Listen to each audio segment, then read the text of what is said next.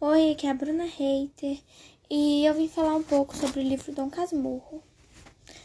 Então, eu vou começar falando sobre os nomes dos personagens, que são Bento Santiago, José Dias, Dona Glória, Capitu, Ezequiel de Souza Escobar, Sancha e Ezequiel.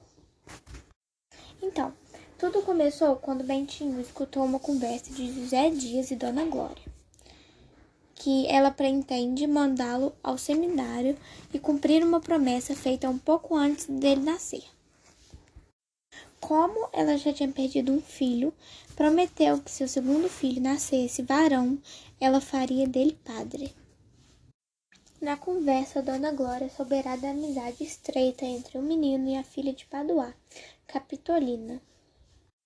Bento fica furioso com José Dias, que o denunciará e expõe a situação a Capitu. A menina ouve tudo com atenção e começa a arquitetar uma maneira de Bento escapar do seminário, mas todos seus planos fracassam. O garoto segue para o seminário, mas antes de partir, ele dá um beijo em Capitu e promete que se casaria com ela.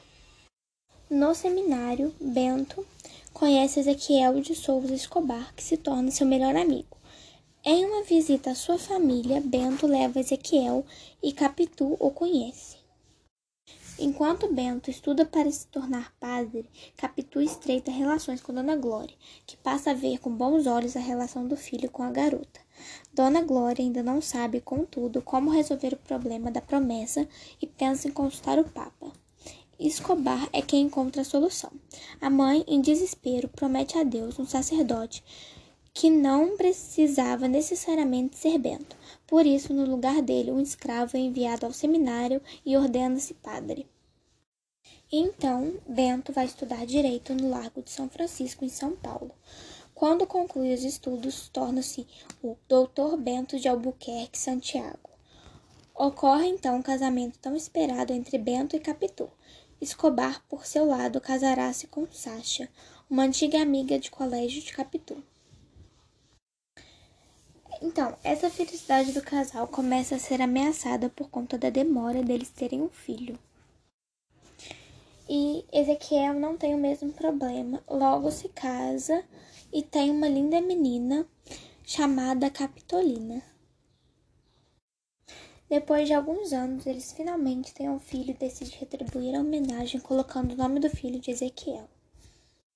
Ao passar dos anos, Bento vê uma enorme semelhança em seu filho Ezequiel ao seu amigo Escobar, que em uma de suas aventuras, Escobar acabou morrendo afogado. E por conta da semelhança, Bento achou que seu filho Ezequiel não era seu filho, e sim que sua esposa havia traído ele. Então ele resolve matar o filho, mas desiste de última hora. Capitu escuta tudo e lamenta o ciúme de Bento que acabou sendo causado pela semelhança do filho com o amigo que havia morrido. Depois de muitas discussões, o casal de Capitu e Bento resolveram se separar. Depois de muito tempo, Capitu morre no exterior e Ezequiel tenta relatar as relações com o pai. Mas a semelhança com seu amigo falecido acaba com que faça ele rejeitar o filho novamente.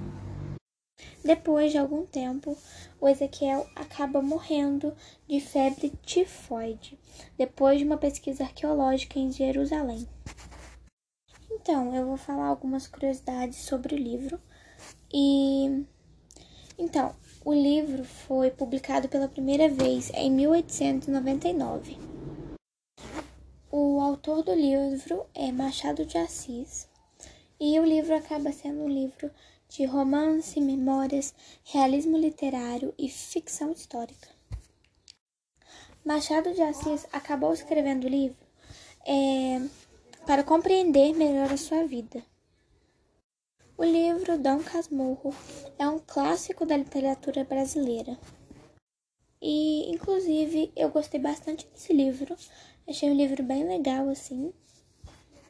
Então foi isso, um pouquinho da explicação do livro, do que acontece, um pouco das curiosidades do livro. E é isso, até a próxima.